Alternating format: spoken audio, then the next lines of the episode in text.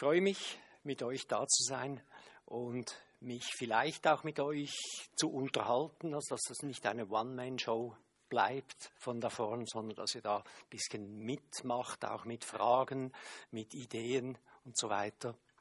Wir werden dann im nächsten Workshop, ungefähr in zwei Stunden oder so, werden wir dann noch die praktische Seite auch der Chakra-Arbeit mal anschauen.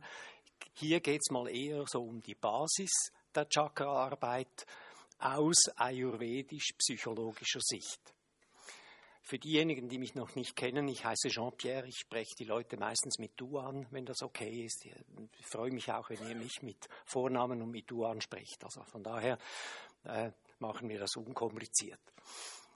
Ich habe eine ayurvedisch-psychologische Praxis in Rapperswil, das ist in der Nähe von Zürich. Oder Zürich der von Rapperswil, muss ich schon sagen. habe dort eine Praxis und äh, da kommen doch viele Menschen, obwohl ich noch ganz viele andere Dinge mache, da verschone ich euch jetzt davon, aber in meinem Praxis, in meinem therapeutischen Teil habe ich vor vielen Jahren schon umgestellt von westlicher Psychotherapie auf ayurvedische Psychotherapie, weil mich hat es absolut überzeugt, nach vielen Jahren westlicher Psychotherapie hat es mich absolut überzeugt, dass ich mit der ayurvedischen Psychotherapie, mit der ayurvedischen Sicht äh, schneller und nachhaltiger mit den Klientinnen und Klientinnen und Klienten zu einem Ziel komme, das doch eigentlich in vielen Fällen sehr erfreulich ist. Selbstverständlich kann ich nicht alle Klientinnen und Klienten übernehmen. Äh, ich habe da auch gewisse Grenzen, also beispielsweise Suchtpatienten gehören nicht äh, zu mir, mit denen kann ich nicht so viel anfangen. Dann auch Kinder, Jugendliche sind nicht in meinem Range drin. Ich konzentriere mich vor allem auf Menschen im Erwachsenenalter, die irgendwelche Lebensschwierigkeiten, Lebensprobleme haben. Und da habe ich dann gemerkt, jetzt gerade in den letzten Jahren, dass man mit Chakraarbeit sehr schön weiterkommen kann, äh, wunderbare Entwicklungen in Gang setzen kann, vor allem dann, wenn die Klientinnen und Klienten heimgehen und zu Hause eben auch Chakraarbeit mit sich selbst machen und ich freue mich jedes Mal, wenn die zu mir kommen und mir dann erzählen, dass sie jetzt jeden Morgen äh, mit sich selbst ein bisschen Chakra-Arbeit gemacht haben. Ganz einfach, so zehn Minuten jeden Morgen. Das wirkt zum Teil sehr, äh, sehr gut und überraschend gut. Und das möchte ich jetzt mit euch teilen, diese Erfahrung. Vielleicht kann ich den einen oder anderen äh, auch dafür begeistern, mit den Chakras zu arbeiten. Und bevor, wir, bevor ich euch aber da, äh, über die Chakras rede, möchte ich doch ganz gern mal äh, mit euch besprechen, was denn überhaupt Chakras sind. Also ich habe hier geschrieben, Chakraarbeit ist Bewusstseinsarbeit, also es ist nicht eine reine Technik, also ich kann nicht irgend mit meiner Chakraschalen kommen und da vor dich hinstehen und ein bisschen Bum Bum machen auf diese Schale und dann bist du geheilt sondern wir können zwar ein bisschen Bum-Bum machen, ja, äh, natürlich nach gewissen Regeln, aber für mich gehört in, gerade in der psychologischen Arbeit immer auch das Gespräch dazu, immer auch die Auseinandersetzung, die Selbstexploration. Deshalb schreibe ich hier auch, das ist Bewusstseinsarbeit. Gerade weil die Chakras in ihrer Wirkung sich eben nicht nur auf den Körper auswirken, sondern eben auch auf den Geist. Also das, das geht Hand in Hand und passt wunderbar natürlich in die ayurvedisch-psychologische Sicht hinein, wo wir nicht mehr unterscheiden, was ist Körper, was ist Geist und was ist Seele und so weiter, sondern für, für, für mich spielt das alles zusammen. Und gerade bei den Chakras, ich sage immer auch, die Chakras sind wie die Schaltstellen zwischen Geist und Körper. Wenn wir jetzt von Chakras reden, dann müssen wir mal schauen, ja, was, was sind denn Chakras überhaupt? Und so mal so ganz einfach gesagt, Chakras sind Stellen innerhalb oder auch außerhalb des Körpers, welche den feinstofflichen Energiehaushalt mal regeln. Das heißt, das sind äh, Zentren, ich spreche auch hier und da von feinstofflichen Organen, die Energie aufnehmen. Leila Mata hat heute Morgen von Prana gesprochen. Also wir arbeiten mit dem Prana, das ist die feinstoffliche oder eine feinstoffliche Energie. Die nehmen, die Chakras nehmen diese Energie auf. Mit ihrer Tätigkeit, mit ihrer Bewegung senden sie auch diese feinstoffliche Energie durch den Körper, über den Körper hinaus in die Aura des Menschen auch und sind aber auch in der Lage, wieder Energie abzugeben ans Umfeld. Und wenn ich euch jetzt begeistern kann für die Chakra-Arbeit, ihr geht da raus und sagt am Schluss, boah, ich bin begeistert von der Chakra-Arbeit, dann hat das mit, damit zu tun, dass es mir offenbar gelungen ist, mit meiner Ausstrahlung euch zu überzeugen. Kann natürlich auch sein, dass, dass ich einfach gescheites Zeug erzähle. Aber meistens ist es eben nicht das gescheite Zeug, was einer erzählt, sondern es ist vielmehr das, was zwischen dir und mir passiert, was man nicht visualisieren kann, sondern das läuft auf der feinstofflichen Ebene. Interferieren meine Wellen mit deinen, dass da ein konstruktives Miteinander entsteht? Oder sitzt du da und denkst, was ist denn das für einer? Wo haben die den rausgelassen? Und der überzeugt mich jetzt gar nicht. Und dann gibt es halt eben eine andere äh, Interferenz, dann, dann stören sich diese Wellen. Und dann kann aber auch kein therapeutischer Prozess stattfinden. Und das ist nicht nur in der Psychotherapie so. Da haben wir Untersuchungen, gerade die Placebo-Untersuchungen zeigen das immer sehr schön, dass es eben nicht das Medikament an sich ist, welches äh, eine zentrale Wirkung hat, das ist vielleicht schon auch noch, aber es ist vor allem das, wie du mit diesem Medikament umgehst. Glaubst du dran, an die Wirkung? Glaubst du an den Menschen, der dieses Medikament verschreibt oder sogar gibt? Das spielt eine ganz starke Rolle. Und das hat genau mit dieser feinstofflichen Energie zu tun. Und die Chakras, das sind Organe, feinstoffliche Organe, also die kann man nicht operieren. Ne? Das sind feinstoffliche Organe, die mit diesem feinstofflichen Energiefluss zu tun haben. Und jetzt ist natürlich die Frage, was ist feinstoffliche Energie? Und da beziehe ich mich ganz gern ein bisschen auf, auf, die, Psycholo äh, auf die Physik. Und in der Physik wird das definiert. Ähm, in, der physikalischen Mechanik sagt man, Energie ist das Vermögen eines Körpers, Arbeit zu verrichten. Punkt. Hm. Arbeit ist Kraft mal Weg, Leistung ist Kraft mal Weg durch Zeit. Also das sind so die Formeln, die, die man da lesen kann. Aber was ist jetzt feinstoffliche Energie?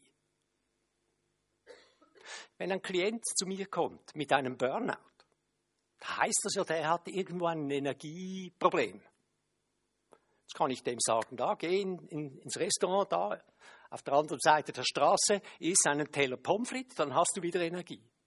Stimmt ja, oder? Hm? Pommes frites haben Energie.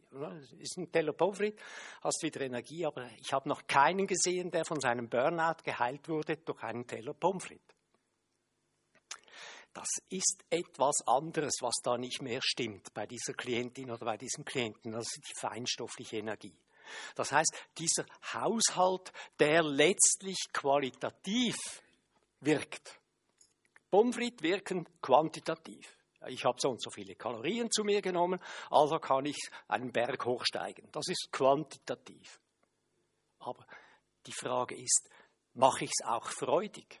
Kann ich Lebensfreude entwickeln? Lela Matta hat heute Morgen gesprochen vom Lebensstil. Orientiere ich mich am Schönen? Kann ich das Schöne genießen oder sehe ich überall Probleme? Das hat genau mit diesem Prana zu tun, der mit den Chakras äh, transportiert wird. Und wenn wir von feinstofflicher Energie reden, können wir mal sagen, es sind Energiefelder oder Energieströme, die mit den herkömmlichen Mitteln nicht erfassbar sind, die man mit den herkömmlichen Mitteln nicht messen kann, nicht visualisieren kann. Gewisse Leute, die ganz hellsichtigen, die können vielleicht ein bisschen Aura erkennen und so merken auch, da sind Energiefelder rum, das ist feinstoffliche Energie. Also das sind Schwingungsbereiche, die außerhalb von unseren äh, erfassbaren sind wir müssen ja nicht meinen, dass dieses schmale Band von äh, Frequenzband von Schwingung, die wir mit den Augen und mit den Ohren, mit der Nase, dem Mund und den Tastorganen wahrnehmen können, dass das die ganze Welt ist. Sondern da gibt es doch einige Schwingungen mehr. Ich erinnere beispielsweise an Ultraviolett. Hat das jemand schon gesehen, Ultraviolett? Niemand. Da haben wir kein Organ dafür und trotzdem verbrennen wir unsere Haut. Infrarot. Hat jemand schon Infrarot gesehen? Nein, auch nicht. Ist auch außerhalb von unserem Spektrum und doch hat es eine Wirkung. Wenn wir zum Beispiel in der Physiotherapie mit Infrarot bestrahlt werden oder nicht in der Physiotherapie, in der medizinischen Therapie. Also das heißt, das sind Frequenzen, die wirken, die wir aber nicht wahrnehmen können mit unseren Organen. Und genau in diesen Bereich gehören eben auch die Chakras.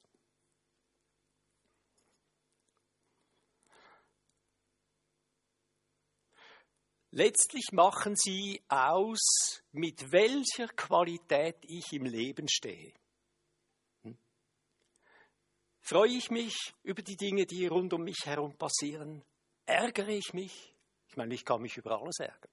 Ich kann mich darüber ärgern, dass ich jetzt hier ein Mikrofon tragen muss. Was bringt's? Also habe ich gesagt, ich freue mich, dass ich ein Mikrofon trage. Dann kommt der Ton gut auf den Film. Und das ist dann genau die Frage der Qualität, der Qualität meines Lebens. Und das wird gesteuert eben über diese feinstoffliche Energie. Und dann regelt eben diese feinstoffliche Energie auch das Zusammenspiel zwischen den verschiedenen energetischen Schichten des Menschen und ist letztlich dafür verantwortlich, ob ich mein Potenzial auch wirklich einbringen kann. Also wenn jetzt meine Chakras nicht so gut funktionieren, weil ich vielleicht ein bisschen nervös bin oder äh, weil ich Angst habe vor euch oder was auch immer, dann funktionieren meine Chakras nicht mehr so gut. Und das heißt, ich kann mein Potenzial nicht voll ausschöpfen. Wenn ich aber sehe, dass ihr mir freundlich gestimmt seid, dass ihr mir zulächelt, bitte lächelt mir zu, dann, dann fühle ich mich wohl, Qualität in meinem Leben steigt, meine Chakras fangen an gut zu funktionieren und ich kann das, was in mir steckt, umsetzen. Das ist genau das, was beispielsweise bei Sportlerinnen und Sportlern passiert. Ich habe ja gestern gesagt, ich arbeite noch gern mit Sportlern. Habe ich einen Bogenschützen, der schießt im Training von 600 möglichen Punkten, schießt er äh, 595 Punkte. Das ist Tatsache. Also den kenne ich, ja, der macht das. Da geht er an einen Wettkampf und schießt regelmäßig 550 Punkte. Der hat einen Leistungsverlust von 45 Punkten. Also 10 Prozent. 10 Prozent Leistungsverlust. Und warum verliert er das? Da spielt halt etwas mit diesen Chakras nicht. Also was machen wir mit dem? Chakratherapie. Hm? Und langsam hat er angefangen, sich seiner Trainingsleistung anzunähern. Er ist immer noch ein Trainingsweltmeister. Aber langsam aber sicher fängt sich seine Leistung äh, an, diesem Ziel zu nähern. Dummerweise hat er jetzt wieder aufgehört mit der Chakra-Therapie oder überhaupt mit der konzentrativen Arbeit. Und jetzt sind seine Leistungskurve, aber jetzt ist sie ihm egal, jetzt will er nicht mehr in der Nationalmannschaft sein. Also von daher hat er sich irgendwo in sein Schicksal reingegeben aber man hat das sehr schön gesehen, der konnte plötzlich sein Potenzial ausnützen. Das kann ich natürlich nicht zu jemandem sagen, der kein Potenzial hat, mach Chakra-Therapie und dann hast du plötzlich Potenzial. Sondern Chakra, Chakras ermächtigen mich oder ermöglichen mir, das, was in mir drinsteckt, auch dann wirklich umzusetzen. Prüfungsängste zum Beispiel. Wunderbares Beispiel. Ängste sowieso auch Tunnelängste, Höhenängste und so weiter, sind mit Chakratherapie eigentlich wunderbar zu, äh, zu behandeln. Mit psychologischer Chakratherapie selbstverständlich gehört da noch ein bisschen mehr dazu, das zeige ich euch dann gerade. Und letztlich geht es um die innere Harmonie, die dann sich auch äußert in meiner Ausstrahlung. Also wie wirke ich auf andere Menschen? Hm? Und eben kann ich überzeugen und so weiter, alle diese Geschichten. Gebe ganz kurz eine Erklärung, wie wir in der ayurvedisch-psychologischen Praxis arbeiten. Wir haben hier dieses Modell der Psyche, wie ich sie in meinem Buch über ayurvedische Psychologie dargestellt habe. Da sehen wir ganz da draußen im äußeren Geist sehen wir das Ego und den Intellekt. Das Ego ist so äh, meine Positionierung hier, also ich möchte jetzt möglichst gut abschneiden, das ist eine Ego-Geschichte. Also das Nacheifern, das, das äh, Erfüllen und Befriedigen von Bedürfnissen, den Ängsten aus dem Weg gehen, also ja, nichts machen, was gefährlich sein könnte, selbst sich schützen und so weiter. Das sind so Ego-Aspekte, Anhaftung. Also das ist mein Pointer, den gebe ich nicht weg, der gehört mir. Das ist meine Frau, das ist zum Beispiel so eine Aussage, das ist eine totale Ego-Aussage, das ist meine Frau oder mein Mann. Bitte, also eigentlich das ist nicht meine Frau. Ich freue mich einfach, dass sie mit mir ist. Ende. Gut, das ist Ego. Manas, das ist der Intellekt. Das ist die Art und Weise, wie ich denke und fühle auch. Das gehört alles in den Intellekt hinein. Ich kann nicht denken ohne fühlen, ich kann nicht fühlen ohne denken, das spielt ineinander hinein, das spielt sich da draußen ab. Und wenn ich gesagt habe, Energie ist das Vermögen eines Körpers, Arbeit zu verrichten, Arbeit ist Kraft mal Ego und so weiter, dann war das Manas. Also ich habe euch vordemonstriert, dass ich auch ein Manas habe. Hm. Also ich kann äh, Probleme lösen, ich kann Dinge auswendig lernen, ich, das alles, was man eigentlich in der Schule lernt, da und noch vieles mehr, das ist im Manas drin. Das ist die Art und Weise, wie ich mit dem Leben umgehe. Im mittleren Geist haben wir diese Buddhi, die Intelligenzschicht und Intelligenz nicht zu verwechseln mit Intellekt. Die Intelligenz ist meine natürliche Empfindung für das, was gesund ist und das, was nicht gesund ist. Hat viel mit Intuition zu tun ist meine Verbindung zur übergeordneten Intelligenz, die mir eigentlich ganz genau sagt, was mir eigentlich gut täte. Und ich habe es gestern erwähnt, ganz kurz im Zusammenhang mit dem Burnout. Wir müssen die Unterscheidung machen, das ist für mich in der Therapie ganz wichtig, die Unterscheidung machen, was macht mir Lust, das wäre Ahamkara, das wäre Ego,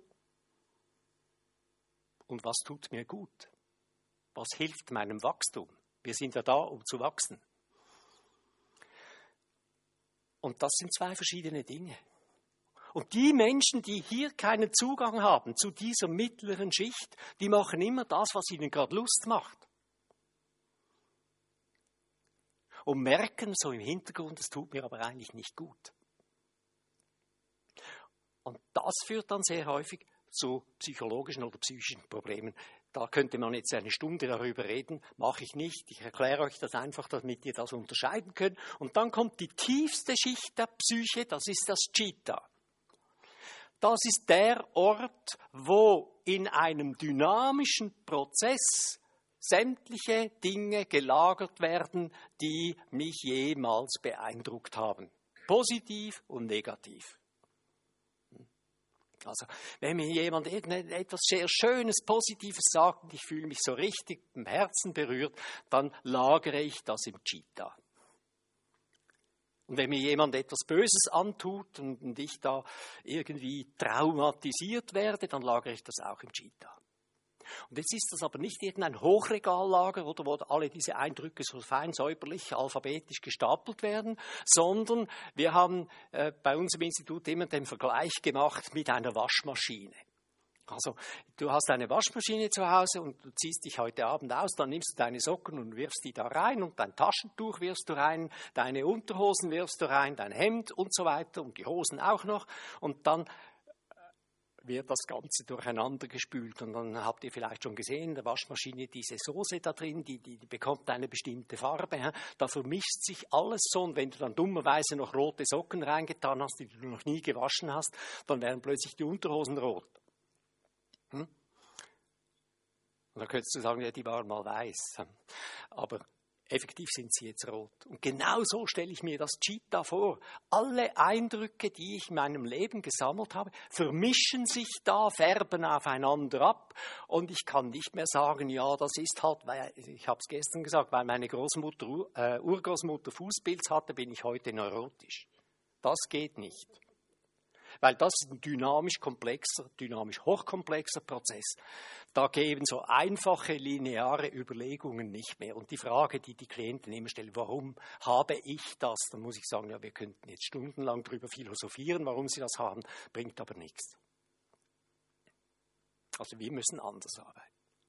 So, und dann die innerste Schicht, der innerste Geist hier, also Chitta gehört auch noch zum inneren Geist, das ist Jivatman, das ist die Seele mit dem göttlichen Anteil, mit dem persönlichen Anteil.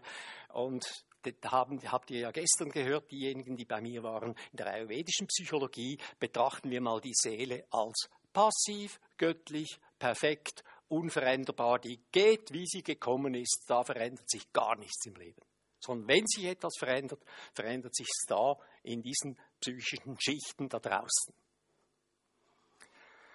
Bedeutet für uns, dass wir hier eine wunderbare Möglichkeit haben, da sehr auf gesunde Anteile in unserer Psyche oder respektive eben auf unsere seelennahen Aspekte zurückzugreifen, um von daher Heilung zu bekommen. Und wie machen wir das jetzt? Das machen wir mit spirituellen Methoden. Und wenn ich jetzt die psychotherapeutische Arbeit anschaue, dann kann ich sagen, der erste Schritt einer psychotherapeutischen Arbeit ist die sogenannte Selbstexploration. Also die Selbsterforschung des Klienten. Wer bin ich? Wie ticke ich? Wie geht's mir im Moment gerade, warum komme ich überhaupt zu dir und, und, und was beschäftigt mich gerade im Moment. Das sind alle diese Fragen, die wir da im Gespräch abhandeln, dem sagen wir Selbstexploration. Der zweite Schritt einer Psychotherapie ist die Stärkung der Buddhi, dass man den Leuten immer wieder auch als Therapeutin oder Therapeut das Feedback gibt, dass Lustbefriedigung nicht unbedingt das ist, was eigentlich dich weiterbringt. Da frage ich dann die Klienten hier und da, finden sie das gescheit, was sie da machen. Hm? Ich habe zwar einen Burnout, aber ich arbeite trotzdem wie eine Kuh weiter. Da frage ich, finden Sie das gescheit? Dann sagt er nein. Dann sage ich, ja, wieso machen Sie es dann trotzdem? Ja, weil ich einfach muss und das Geld muss fließen und so weiter. Aha, was wäre dann gesund für sie? Ja, gesund wäre das und das und das. Und die Frage, was wäre gesund für sie? Was bringt sie ins Wachstum? Was wäre jetzt das Schönste für sie? Das sind Fragen, die die Menschen dieser Buddhi, dieser natürlichen Unterscheidungsfähigkeit zwischen Lust und Wachstumspotenzial, diese Unterscheidungsfähigkeit, die zu schärfen, ihn darauf aufmerksam zu machen, hey Kollege, du hast eine Instanz, die sagt dir eigentlich schon, was gut wäre. Du musst nur auf sie hören, ernst nehmen und das, was sie dir sagt, vielleicht sogar umsetzen. Der dritte Schritt, wir gehen dann an diese Konditionierung, das sind eben diese Inhalte in dieser Waschmaschine. Wir gehen da mal rein und sagen, was ist denn das, was dich in deinem Leben so prägt? Welches sind deine Glaubenssätze? Und da kommt man, und das machen wir in der westlichen Psychotherapie auch, nur kommen wir da nicht weiter, also ich bin jedenfalls und meine Kollegen auch, nicht immer bis an einen bestimmten Punkt gekommen und dann nicht mehr weiter. Das hat mich mit der Zeit nicht mehr zufriedengestellt und deshalb habe ich gesagt, das, das muss weitergehen. Und dann bin ich dann plötzlich darauf gestoßen, dass hier noch eine Ebene nötig ist, nämlich die spirituelle Therapie. Spirituelle Therapie. Beispiel Meditation, Mantras, Körperdialog, Chakraarbeit, Klangschalenarbeit und so weiter und so weiter. Alle diese feinstofflichen Therapien, diese spirituellen Therapien, die lösen hier in dieser tiefen Schicht, nicht in der Seele selbst, aber in diesem Dreieck um die Seele herum, in diesen seelennahen Schichten, in diesen karmischen Schichten auch, bewirken die plötzlich etwas, was wir innerer Friede nennen. Der Mensch kommt in den Frieden mit sich selbst über die spirituellen Methoden. Und das löst eine Kraft aus, äh, das zeige ich euch nachher, welches dann hier zurückwirkt auf das Chitta und hier lösen sich dann plötzlich wie von Geisterhand gewisse verhängnisvolle Blockierungen auf. Und mit dem haben wir sehr gute Erfahrungen gemacht. Und eine dieser spirituellen Methoden ist die Chakra-Therapie, die Arbeit mit den feinstofflichen Energien. Ganz kurz noch dargestellt, wie was ich euch jetzt gerade erklärt habe. Wir haben hier Chitta, wir haben hier den inneren Geist. Upsla, das ist jetzt nicht gut gewesen.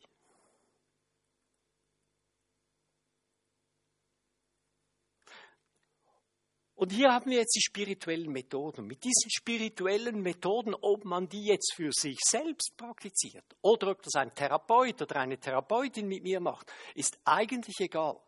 Mit diesen spirituellen Methoden erzeugen wir so etwas wie in den ich, das ich sehr gern als inneren Frieden bezeichne. In den Büchern liest man hier und da die, der Zustand der inneren Glückseligkeit, Ananda, Zustand. Äh, ich sage dem inneren Frieden, ich komme in Frieden mit mir. Ich muss nicht mehr mit mir streiten. Ich muss nicht mehr mich über mich selbst ärgern, wie blöd ich bin, dass ich jetzt wieder diesen Fehler gemacht habe oder dass ich das wieder vergessen habe, sondern das entsteht ein, ja, ich kann es nicht anders sagen, ich schließe Frieden mit mir selbst über die spirituellen Methoden. Und plötzlich werden diese Blockierungen, die hier beschrieben sind, diese Blockierungen sind dann plötzlich gar nicht mehr so schlimm. Sondern, ja, die müssen gar nicht mehr sein, weil ich ja im Frieden bin mit mir. Es ist gut so, wie ich bin. Ich muss mich nicht mehr blockieren. Dass dieser Zustand entsteht und das ermöglicht eigentlich diese spirituelle Kraft, diese Shakti, die weibliche Kraft, die aus den tiefen Schichten der Psyche heraus auf dieses Chitta wirken, dort diese Blockierungen auflösen und es mir erlauben, mir selbst und anderen in Liebe und Frieden zu begegnen. Das gibt mir auch die Möglichkeit, relativ entspannt hier vorn zu stehen, weil ich weiß, eigentlich, ich mag euch und ihr mögt mich. Und dieses Wissen und diese Überzeugung, die gibt mir eigentlich dann auch die Ruhe und so gibt es mir auch die Möglichkeit, mein Potenzial auszuschöpfen. Wenn ich da vorne stehen würde und sage, uh, die zerfleischen mich jetzt, das sind meine Feinde, uh, dann wäre ich wahnsinnig nervös. Und da würde ich wahrscheinlich nie mehr an einen Kongress gehen. Und ich freue mich immer, dass ich Menschen begegne, die offen sind, auch wenn sie mal eine kritische Frage haben, das dürfen sie ja. Das gibt genau dies, das, das genau das Resultat des inneren Friedens. Jetzt müsst ihr nicht meinen, ich hätte diesen Frieden ein für alle Mal mit mir gefunden. Da gibt es auch bessere und weniger gute Zeiten. Auch ich bin manchmal im Unfrieden und unzufrieden mit mir selbst. Ich glaube, das ist völlig normal. Aber über diese spirituelle Praxis, zum Beispiel einfach jeden Morgen mal ein paar Minuten meditieren, nur das schon, kann viel dazu beitragen, dass ich in diesen inneren Frieden komme. Und wenn ich jetzt über die Chakras rede, insbesondere als spirituelle Methode, dann beziehe ich mich auf den Tantra, und ja, da gehen ja wahnsinnige Geschichten rum, was Tantra alles sein soll. Und da kommen dann sofort sexuelle Praktiken und Kachurao und alle diese Dinge. Da muss sagen, hey Kollege, Tantra ist viel, viel mehr. Die, die, sexuellen Praktiken, die gehören da schon auch dazu, aber das ist nicht der Tantra. Und ich beziehe mich, wenn ich jetzt über den Tantra spreche, auf den Sir John Woodruff oder sein Spitzname oder sein Übername war Arthur Avalon. Und dieser Arthur Avalon, das war ein britischer Jurist, der in Indien gewirkt hat, anfangs vom letzten Jahrhundert. Und dem war es wahrscheinlich ein bisschen langweilig. Dann hat er sich mit dem Tantra angefangen zu befassen und hat dann ganz maßgebende tantrische Bücher geschrieben. Und das durfte er natürlich nicht unter dem Namen John Woodruff, weil man ihn sonst als Juristen dann vielleicht nicht mehr so kompetent gefunden hätte. Also hat er sich den Namen Arthur Avalon gegeben. Und das sind so drei seiner Bücher. Ah, da bin ich dann ein bisschen auf den Dings gekommen. Hat dann, das sind drei von seinen Büchern, Shakti und Shakta, die Schlangenkraft und die Girlande der Buchstaben. Äh, vor allem die Schlangenkraft, das ist so ein maßgebendes Buch eigentlich für die ganze Chakra-Theorie. Übrigens noch eine schöne Geschichte. Das Buch ist schon längst vergriffen und, und man kann es nur noch antiquarisch für 350 Franken, weiß ich was, bekommen, über sieben Ecken herum. Und dann habe ich mal ins Facebook reingeschrieben, hat jemand irgendwo eine Zugriffsquelle zu diesem Buch? Schlangenkraft? Dann hat mir eine Yogini geschrieben, äh, schick mir deine Adresse. Dann habe ich die Adresse geschickt. Drei Wochen später habe ich einen Riesenpack bekommen, wo waren gerade alle drei Bücher drin. Ich schenke dir das. Herrlich. Das, also, das war Hoch, Hochzeit, Weihnachten, Neujahr und alles miteinander, gerade an diesem Tag. Und äh, ja, das hat mich sehr gefreut, auch diese Großzügigkeit dieser dieser Frau, die ich nicht mal persönlich kenne. Das könnte jemand von, ist jemand von euch? Gut, also, äh, das die schöne Geschichte dahinter. Und da, auf das habe ich mich dann sehr auch berufen, auf, auf diesen John Woodruff, weil über Tantra gibt es natürlich viele Quellen und die widersprechen sich zum Teil auch, wie das in den Veden auch immer wieder ist. Und letztlich zeigt von mir aus gesehen der Tantra Wege und Möglichkeiten oder Mittel und Wege auf, äh, die vollendete Gotteserfahrung zu bekommen. Das ist so äh, eine Definition, die ich da immer wieder auch höre oder herauslese. Und was aber für eine ganz wichtige äh, ähm, Erkenntnis des Tantra ist, ist, dass es nichts im Kosmos gibt, was es nicht im Menschen drin auch gibt. Oder es gibt nichts im Menschen, was nicht im Kosmos auch ist. Wenn ich zum Beispiel psychologische Unternehmensberatung mache, finde ich das etwas wahnsinnig Spannendes zu sagen, es gibt nichts im Kosmos, was nicht auch im Unternehmen drin ist. Und diesen tantrischen Ansatz darf ich natürlich nicht sagen, ne, dass ich diesen tantrischen Ansatz im Unternehmen da einbringe. Aber so subversiv ein bisschen darf man ja. Und da mache ich hervorragende Erfahrungen auch mit diesen äh, Überlegungen und Gedanken. Ja, und worum geht es denn eigentlich beim Tantra? Es geht eigentlich um die schöpferische Kraft vom Brahman, also dem obersten äh, göttlichen Prinzip. Und im Kosmos ist das abgebildet als Mahakundali. Und im Körper drin ist es dann eben die Kundalini, von der ihr sicher alle schon mal gehört haben. Die Kundalini, die Schlangenkraft, die da eingesperrt im Steißbein drin sitzt oder im untersten Chakra drin sitzt und nicht mehr rauskam. Das sind, sind so Bilder, oder? Das bildet sich dann auch in diesen Darstellungen des Chakras ab. Ihr seht hier, das ist das unterste Chakras, das Muladhara Chakra. Und da seht ihr in der Mitte, ich kann es noch ein bisschen größer machen, ja, nicht so. Seht ihr da diesen Phallus oder den Lingam, Shiva, Lingam. Der Shiva wird ja in Indien sehr häufig so mit so einem stehenden Phallus dargestellt. Das ist eben der Shiva Lingam. Und die Schlange, die Kundalini, die wickelt sich dreieinhalbfach um diesen, um diesen Lingam herum und ist da unten eingesperrt in diesem Muladhara Chakra und wartet darauf, bis sie endlich sich befreien kann und zum richtigen Shiva raufkommen kann und nicht nur beim Lingam sein muss. ja, wäre ja noch spannend. Und das ist eigentlich die Idee. Äh, des Tantra, dass man eben mit all diesen Methoden, äh, wo man die Chakras dann öffnet, die Chakras in Bewegung setzt, dass man dieser Kundalini die Möglichkeit gibt zu entfalten. Und jetzt ist die Frage, ja, wieso ist denn diese Kundalini da, da unten und der Shiva ist da oben? Und da gibt es die, die äh, die, die äh, tantrische Kosmologie, die das sehr schön beschreibt. Und das möchte ich euch nicht vorenthalten, weil das ist schon noch sehr erhellend. Vielleicht einfach ganz einfach gesagt, die Shakti ist die lebende Gegenwart Gottes in der Welt und stellt seine weibliche Seite dar, die ursprünglich aber eigentlich eins war im Kosmos mit Shiva. Also Shiva, die männliche Kraft, Shakti, die weibliche Kraft, die war ursprünglich eins, das ist eigentlich die Paradiesvorstellung, eigentlich nichts anderes. Ne?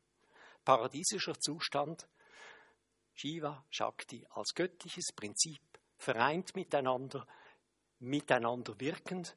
Und das kennen wir auch aus dem Hinduismus heraus, dass eben ein männlicher Gott allein, der bringt nichts zustande, der braucht immer seine Shakti dazu. Also von daher, oder die Shakti auch. Und das wird sehr schön dargestellt in einer Figur. Ähm, das ist die Figur da, wenn ihr genau hinschaut, das ist Shiva, die rechte Seite hier, das ist die männliche Seite. Und hier so mit dem Hüftschwung und der adretten Kleidung und dem Busen da, das ist die weibliche Seite, das ist der Ardhanarishvara, das sind Figuren, die man in Indien immer wieder sieht, nämlich die Symbolik, dass eben das weibliche und das männliche eins ist und beides zum Tragen kommen soll, damit eine perfekte äh, Situation entstehen kann. Und mit der Chakra-Therapie versuchen wir das eigentlich beim Menschen zu erreichen. Wenn ich jetzt die tantrische Kosmologie anschaue, wir sehen hier die sieben Chakras, gibt natürlich in Tat und Wahrheit viel mehr Chakras. Aber äh, mit meinem begrenzten Verstand kann ich jetzt mal einfach diese sieben Chakras mal anschauen, die wir als die sogenannten Hauptchakras bezeichnen. Äh, und die Kosmologie, die tantrische Kosmologie, die erklärt nun eigentlich diese diese äh, Shakti-Shiva-Trennung folgendermaßen. Die sagen, Shakti-Shiva waren mal irgendwo im kosmischen Bewusstsein zusammen.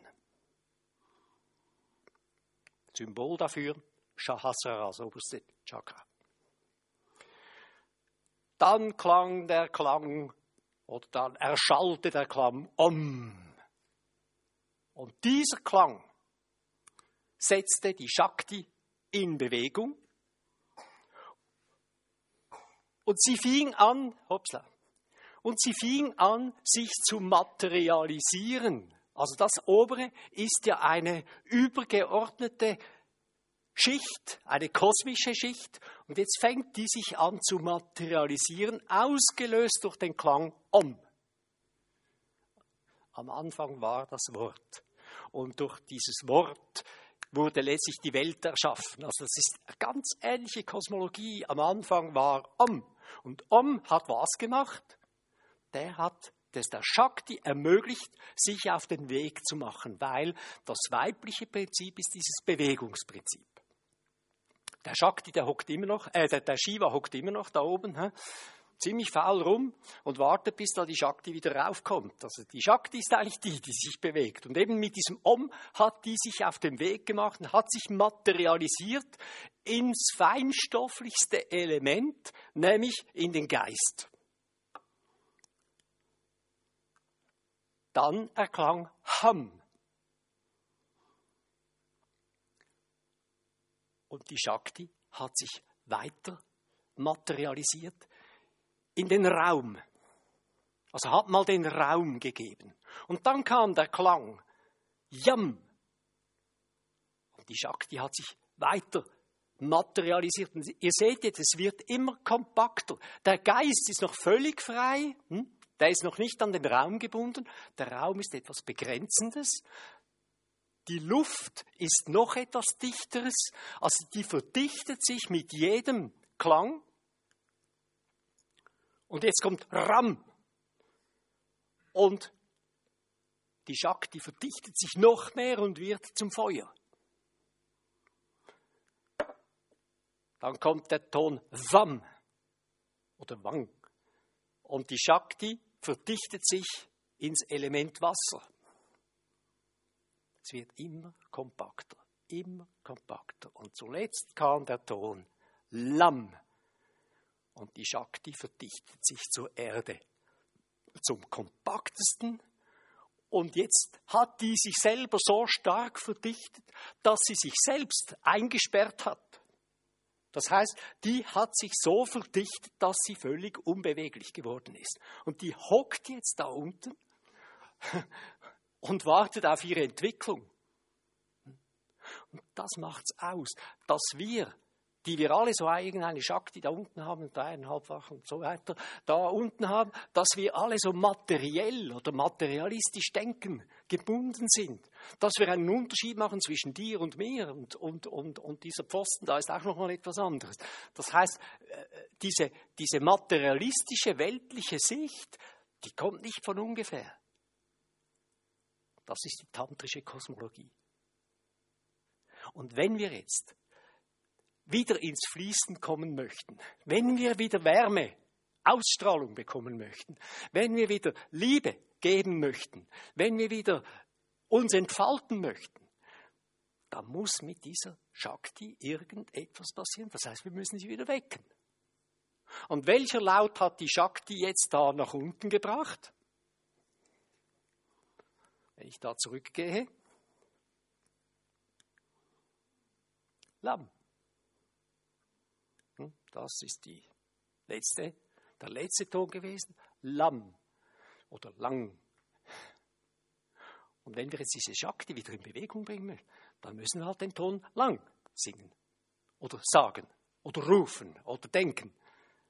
Das heißt, das sind die Bijas, die Bijas, die kurzen Mantras, die Silbenmantras, mit denen wir diese Shakti wieder in Bewegung setzen können, in der Hoffnung, dass sie sich jetzt immer mehr entmaterialisiert.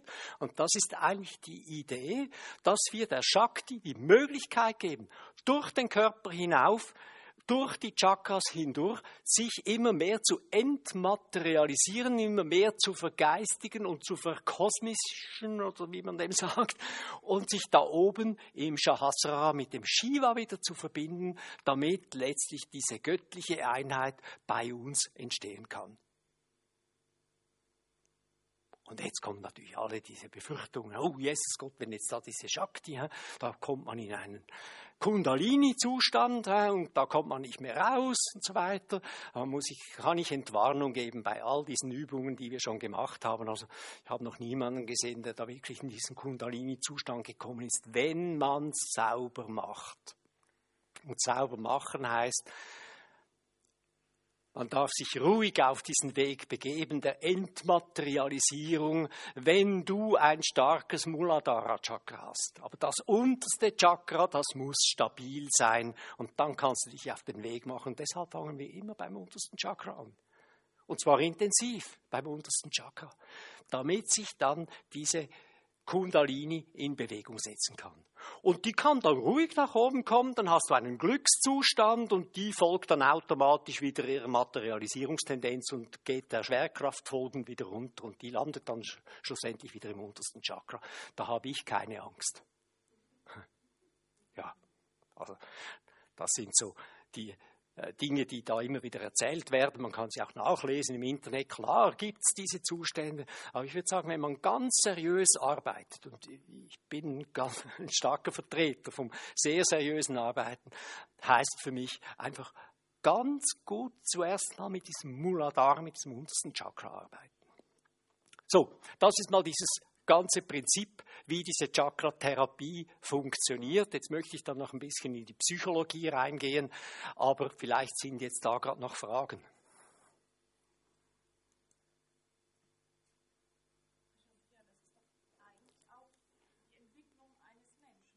Absolut.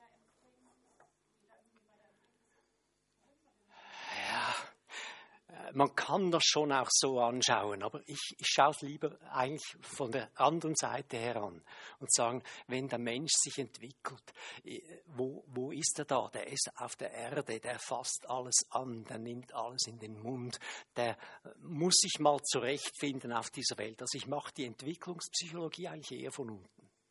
Macht ja auch Sinn, dann wenn der Mensch da ist. Ich denke schon auch, aber ich bin, bin, mir da noch nicht so ganz sicher. Ich bin auch auf dem Weg. Ich habe noch nicht alles begriffen. Sonst dürfte ich ja nicht mehr auf die Welt kommen, wenn ich alles begriffen hätte.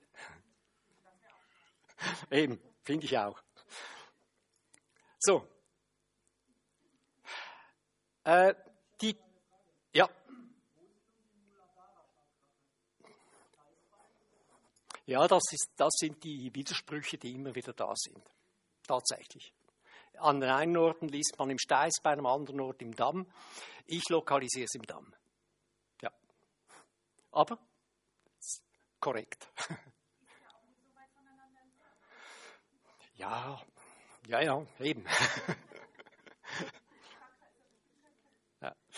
Also, genau. Also ein Chakra ist ja ein Feld.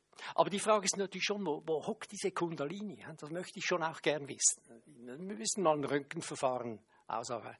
Gibt übrigens den, einen Japaner, der Yamamoto oder wie, er heißt, der versuchte mal die Chakras wissenschaftlich, also naturwissenschaftlich zu lokalisieren. Aber ist ihm, glaube ich, auch nicht so ganz gelungen. Gut, was sind jetzt die Chakras? Also Chakras oder auch Padmas genannt, stellt man sich vor als Lotosblüten. Lotosblüten sind ja diese Seerosen, die, wenn das Wetter schön ist und wenn es Tag wird, gehen die auf und abends, wenn es Nacht wird, gehen die wieder zu. Und das ist ein sehr schönes Bild. Und Chakras haben eben auch die Eigenschaft, dass sie aufgehen können und dann eben auch aktiv sein können und ab und zu gehen sie dann zu und dann blockieren sie oder bremsen sie diese Energie, diese Shakti und dann funktioniert halt dieser feinstoffliche Energiehaushalt nicht mehr so gut. Und ich bezeichne die Chakras in meinem Buch äh, als feinstoffliche Organe Feinstoffliche Organe, die sehr sensibel reagieren. Das heißt, wenn du mich jetzt erschreckst, Stefan, ne? wenn du mich jetzt erschreckst, dann macht wahrscheinlich machen meine Chakras alle puff, gehen zu. Wenn die gesund sind, meine Chakras gut entwickelt, dann gehen die auch wieder auf. Wenn ich aber halt etwas unterentwickelte Chakras habe, dann bleiben die dann vielleicht zu. Dann dann ist mein Energiehaushalt für den Rest des Tages gestört. So ungefähr. Das heißt, das sind feinstoffliche Organe, die auf die ganz sensibel auf Umfeldveränderungen oder auch auf innere Prozesse reagieren und unseren feinstofflichen Energiehaushalt beflügeln oder bremsen. Und Psychologisch gesehen können wir das jetzt mal festmachen an den verschiedenen Chakras. Also ich habe hier äh, Symbole, die ich da gefunden habe über diese Chakras. Das kennt ihr mal schon. Das ist das unterste Chakra, das Muladhara. Dann das Svadhisthana Chakra, das Manipura und so weiter. Das sind diese sieben Chakras. Und die können wir jetzt, weil sie den feinstofflichen Energiehaushalt steuern, haben die auch ganz spezielle Wirkungen oder Wirkungen auf ganz speziellen Lebensbereich. Ja, das überspringe ich jetzt, diese sieben Chakras-Therapie, äh, Chakra-Prinzipien. In der Chakra-Therapie versuchen wir, inneren Frieden und Harmonie zu erreichen, das habe ich euch schon erklärt. Dann versuchen wir aber auch darüber dann eben das das, was ich realisiere, auch meinem Potenzial entspricht. Dass ich das, was in mir steckt, umsetzen kann. Das habe ich euch vorhin schon erklärt, da kann ich schnell drüber hinweggehen. Und die dritte Wirkung ist eine generelle Stabilisierung des ganzen Chakra-Gebildes oder der Chakra-Konstitution, weil eure Chakras, die haben alle eine ganz bestimmte Konstitution. Die sind anfälliger oder resistenter, je nachdem, was in eurer Lebensentwicklung passiert ist. Und diese Zusammenhänge sind psychologisch sehr interessant. Ja, das haben wir vorhin besprochen, das können wir überspringen.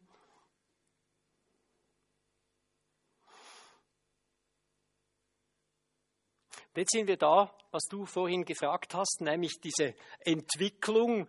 Und wir ordnen jetzt aus psychologischer Sicht diesen sieben Chakras bestimmte äh, Entwicklungszeiten, Entwicklungsthemen zu. Und wir können sagen, dieses unterste Chakra, das Muladhara Chakra, hat sehr viel zu tun mit dem Selbstverständnis, nämlich mit der Frage, für was gibt es mich eigentlich?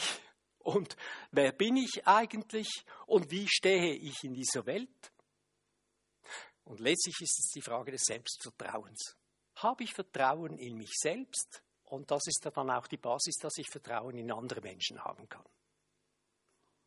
Und das passiert eigentlich, wenn wir die menschliche Entwicklung, die psychologische anschauen, so in den ersten Lebensjahren. Hm?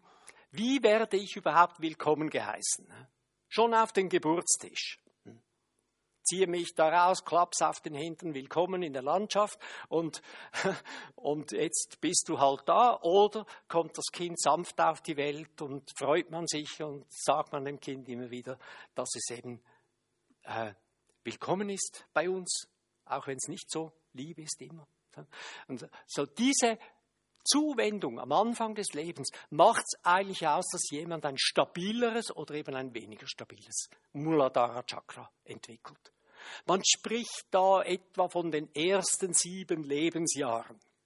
Nehmt das bitte nicht so wahnsinnig genau, aber so in der ersten Zeit sind das, ist das eine ganz wichtige Thematik. Und dann, wenn das mal entwickelt ist, entwickelt sich das zweite Chakra und das ist dann die Zeit, wo die Kleinen sich langsam ablösen. Also die Mutti ist nicht mehr mein Ein und alles. Es gibt da auch noch meine Lehrerin, meine Kindergärtnerin und die Susi, die ich besonders liebe und so weiter. Und da gibt es noch andere. Hm? Also das ist so, man geht mal weg von zu Hause. Man geht mal ein bisschen weiter weg, man probiert ein bisschen aus, das hat mit Ablösung zu tun. Und jetzt können wir das auch wieder zuordnen. Das da, das Selbstverständnis ist die Frage, wie stehe ich in dieser Welt? Habe ich Erde unter mir? Hm? Das ist das Erdelement. Erinnert euch, Kundalini hat sich da auf den Weg gemacht und hat sich immer fester ähm, äh, materialisiert in die Erde. Hier die Ablösung, das ist fließen lassen, gehen lassen. Das ist das wässrige Chakra. Und die Frage ist, was sind meine wässrigen psychologischen Eigenschaften? Kann ich loslassen? Kann ich entspannen? Kann ich mich auch mal hingeben? Das darf ich mich verändern. Das ist schrecklich, oder? Wenn einem jemand sagt, ah, haben wir uns zehn Jahre nicht mehr gesehen, bist immer noch der gleiche. Also, hey, geht's noch? Muladhara, äh, äh Svadhisthana Chakra ist da, hat nicht mehr funktioniert. Man fasst das zwar immer als Kompliment aus, bist immer noch der gleiche, aber eigentlich möchte ich nicht mehr der gleiche sein wie gestern. Und das hat mit dem Fließen lassen zu tun. Sich die Erlaubnis geben, sich zu verändern, mal ein bisschen loszulassen. Und dann kommt das nächste Chakra. Da sind dann die Menschen so in der Pubertät. Pubertät ist, wenn die Eltern schwierig werden. Also da bin ich dann vorne, die Eltern irgendwo hinten dran. Und da muss ich mich durchsetzen gegenüber den Kollegen, gegenüber den Lehrern vor allem. Äh, da, da ist auch die große Lust, sich durchzusetzen, mal Opposition zu machen. Und da entwickelt sich, hoppsla, entwickelt sich so etwas wie meine Fähigkeit, mich durchzusetzen. Und dann ist dann noch Frage, wie setze ich mich durch? Aber also die grundsätzliche, habe ich die Fähigkeit, Position zu beziehen, mich durchzusetzen, zu meinen eigenen Bedürfnissen zu stehen und, und, und. Alle diese Geschichten. Nächste Chakra. Da sind dann die Menschen so Mitte 20, dann kommt dann so, oder, ein bisschen mehr, kommt dann so die Frage der Identifikation. Mit was und mit wem identifiziere ich mich? Auf welche Beziehungen lasse ich mich näher ein und alle diese Geschichten? Äh, ist das wirklich der Beruf, der zu mir gehört? Kann ich mich mit dem, was ich tue, identifizieren? Natürlich spielt diese Frage auch später im Leben immer wieder eine Rolle, aber da entwickelt sich so überhaupt meine grundlegende Fähigkeit, zu identifizieren. Dann kommt die nächste Geschichte, das ist dann die Stabilisierung. Hm, jetzt sind wir da bei diesem Chakra, also die Stabilität, erhalten Stabilität des Selbstwertgefühls zum Beispiel. Das ist ein ganz wichtiger Punkt. Dann beim nächsten Chakra ist dann die Frage der Weisheit. Hm, kann ich auch mal über das hinaus gehen, was, was ich gelernt habe, was, ich, was mir vertraut ist, erlaube ich es mir, meinen Horizont zu öffnen und schlussendlich kommt dann noch das oberste Chakra, nämlich bin ich, bin ich auch bereit, in die Expansion zu gehen, zum Beispiel in die Spiritualität. Darf ich mal das Grobstoffliche verlassen und mir einfach auch erlauben, spirituell zu werden? So, und wenn wir jetzt das alles zusammenzählen, sind das sieben mal sieben Jahre, die sich der Mensch entwickelt, dann ist er 49 und stirbt er natürlich nicht. In der Regel. Das heißt, es fängt einfach mit 49 dann wieder da unten an. Auch mit 49 bilden die Menschen ein neues Selbstverständnis. Also wenn ich sage 49, das kann auch 47,5 oder 51 sein. Es gibt ja Spätzünder und Frühzünder. Äh, auch dort muss man sich wieder fragen, was ist denn eigentlich mein jetziges Selbstverständnis? Die ganze Midlife-Crisis, die, die, die befasst sich genau mit der Frage, was ist mein Selbstverständnis? Was ist mein Platz in dieser Gesellschaft, in dieser Familie? Gehöre ich da noch hin? Und nicht umsonst sind ganz viele Trennungen und Scheidungen genauso zwischen 45 und 50, 55 herum. Das ist eine ziemliche Häufung. Das hat mit dem zu tun. Und so weiter. Also es geht alles weiter. Und bei der Bewusstseinsarbeit mit den Klientinnen und Klienten gehen wir genau in diese Fragestellungen hinein, wo in der Entwicklung hat sich was, äh, hat sich dein Chakra wie entwickelt. Und wenn jetzt zum Beispiel ein Kind eben nicht willkommen geheißen wird, dieses Selbstverständnis nicht entwickelt hat oder, oder schlecht entwickelt hat, dann wird es für den Rest seines Lebens ein nicht so stabiles Muladhara Chakra haben. Ein anfälliges Muladhara Chakra. Das heißt, bei der geringsten Infragestellung bekommt dann dieser Mensch äh, eine tiefe Unsicherheit das ist eigentlich der Grund, weshalb jeder Mensch äh, vielleicht ein bisschen an einer anderen Stelle eben auch empfindlich wird. Und das macht auch die Psycholog psychologische Arbeit eigentlich so interessant. Weil wir nämlich genau da ansetzen und sagen, okay, dann arbeiten wir doch mal ganz intensiv mit diesen Chakras. Und zum Schluss, weil ich sehe, die Zeit ist schon um, zeige ich euch mal ein Beispiel aus der Praxis alle anderen Dinge, wie das psychologisch zusammenhängt, das wäre jetzt der Werbespot für dieses Buch, findet ihr in diesem Buch. Dieses Buch findet ihr in der, im äh, Bookshop. Und wir können sicher im nächsten Workshop, den ich mache über Chakras, in ein paar Minuten oder in einer Stunde mal darüber reden. Ihr seht, da gibt es ganz viel zu sagen. Ich hatte in meiner Praxis mal eine Frau mit sogenannten Auftrittshemmungen, also die hatte Schwierigkeiten, vor Leute hinzustehen und etwas zu vertreten. Äh, dummerweise war die eine noch ziemlich äh, einflussreiche Figur in ihrem Unternehmen. Also die musste vor Leute hinstehen, aber die konnte das so nicht. Die Generalversammlung war ganz schlimm für sie und hat dann erzählt, dass sie das schon als Kind hatte, weil mit sieben musste sie so Vortragsübungen machen mit dem Klavier und das ging regelmäßig in die Hose. Und von dort her hat sie dann bei sich auch den, auch den Glaubenssatz eingenistet im Cheetah unten, ja, ich tauge nichts für Auftreten. So, und wenn wir das genauer anschauen, stellen wir dann fest in der ayurvedisch-psychologischen Chakra-Therapie, dass wir sogenannte Zielchakras haben. Das hat mal ganz sicher etwas damit zu tun, mit dem Selbstverständnis, mit dem Bodenbehalten dieser Frau, mit dieser Sicherheit, dieser Selbstsicherheit, hat aber auch damit zu tun, mit diesem fünften Chakra, eins, zwei, drei, vier, fünf, jawohl, mit diesem fünften Chakra, da äh, sich auch die Erlaubnis geben, Raum einnehmen zu dürfen. Das ist das Raumchakra. Ich darf dir Raum nehmen, ich darf auch anderen Raum geben und so weiter. Das hat alles mit dem zu tun. Letztlich ist es verbunden mit dem Selbstwertgefühl. Also, das sind diese Zielchakras. Und wie arbeiten wir nun mit der Chakratherapie? Beispielsweise in der Meditation, und Meditation ist ein wichtiges Mittel der Chakratherapie, gehen wir dieser blauen Linie entlang. Das heißt, wir führen die Klientin zum Muladhara Chakra. Sie konzentriert sich auf dieses Muladhara Chakra. Dann gehen wir durch alle Chakras hindurch. Hinten wieder runter mit der Aufmerksamkeit, oder? Also wir meditieren durch die Chakras hindurch. Hinten wieder runter mit der Aufmerksamkeit wieder zum untersten Chakra und schenken dann im untersten Chakra nochmal eine besondere Bedeutung, indem wir dort nochmal verbleiben. Allenfalls einen Samkalpa sprechen, ähm, allenfalls auch eine Visualisierung noch machen in diesem untersten Chakra.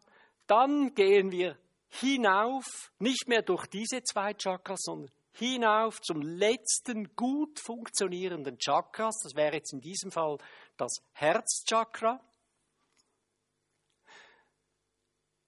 Sie soll sich auf dieses Chakra konzentrieren und aus diesem Chakra die Energie hochbringen zu dem angeschlagenen Zielchakra hier, zu diesem Vishuddha Chakra. Sie holt sich die Energie aus dem letzten noch gut funktionierenden Chakra in dieses Vishuddha Chakra konzentriert sich da wieder rein, dann geben wir einen Samkalpa rein, eine Visualisierung, was auch immer. Und dann führen wir sie wieder aus der, aus der Meditation hinaus. Das war dann die Hausaufgabe, die diese Frau mitgenommen hat. Die musste dann jeden Tag halt bei sich durch diese sieben Chakras hindurch. Das kann man relativ schnell machen. Also kann man eine Minute pro Chakra und dann gehen wir durch, wenn man bisschen sich konzentrieren kann, da runter und dann noch in diese drei Chakras, der dort noch ein bisschen länger bleiben. Das heißt, in einer Viertelstunde kannst du mit dir selbst so eine Therapie durchführen. War ganz spannend. Im Laufe dieser äh, kurzen Therapie, das waren, glaube ich, etwa sechs oder sieben Stunden, ist die Frau so weit gekommen, dass sie langsam aber sicher sich getraut hat, vor Leute hinzustehen, mal ein kurzes Referat zu halten, sich den Raum, das war für sie die ganz große Erkenntnis, den Raum einzunehmen, der ihr auch zusteht. So, so läuft mal ganz kurz gesagt eine Chakra-Therapie. Wenn ihr mehr wissen wollt, wie das läuft, dann solltet ihr in meinen nächsten Workshop kommen, äh, wo wir dann wirklich auch praktisch arbeiten, wo ihr auch für euch selbst mal so ein Ding machen könnt. Ich zeige euch dann auch noch andere Mittel, zum Beispiel eine Chakraschale, wie man mit der arbeitet. Ich zeige euch auch einen Chakrastab, wie man mit dem arbeiten, sodass ihr mal einfach seht, so das ganze Instrumentarium. Du hattest noch eine Frage. Ich wollte wissen, ob du dir das selbst ausgedacht hast. Diese Arbeit mit dem einen Chakra unterhalb sozusagen als Ressource zu mhm. nutzen für das. Nein. Das ist alles traditionelles ayurvedisches Wissen? Nein, nicht ayurvedisches, sondern tantrisches. Tantrisches Wissen, ja das macht man so und ich habe hab das einfach aber mit meinem Intellekt auch noch mal überlegt, macht das Sinn und ich übernehme die Dinge nicht einfach so, sondern ich bringe dann schon noch leichte Modifikationen rein von mir aus, aber das findest du auch in anderen Büchern über Chakra-Therapie. Ja. Aber du hast es ja nochmal verbunden mit deinem Wissen als Psychologe. Ne?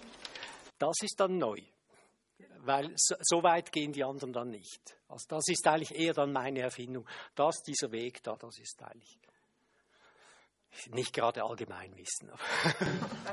ja. Wie weiß man denn, welches äh, Chakra noch gut funktioniert? Weil wenn das äh, Muladhara Chakra eine, ein Problem hat, dann sind ja die anderen eigentlich auch nicht mehr ganz optimal, oder?